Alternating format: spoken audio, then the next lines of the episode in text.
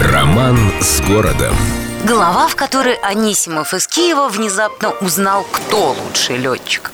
Самый первый полет под нашим со всех сторон волшебным Троицким мостом совершил, как известно, Валерий Чкалов. А вышло все, что называется наспор. Знающие люди рассказывают, что как-то в январе 1926 года бравый летчик первой краснознаменной истребительной эскадрильи Чкалов проезжал с приятелем на трамвае по Троицкому мосту.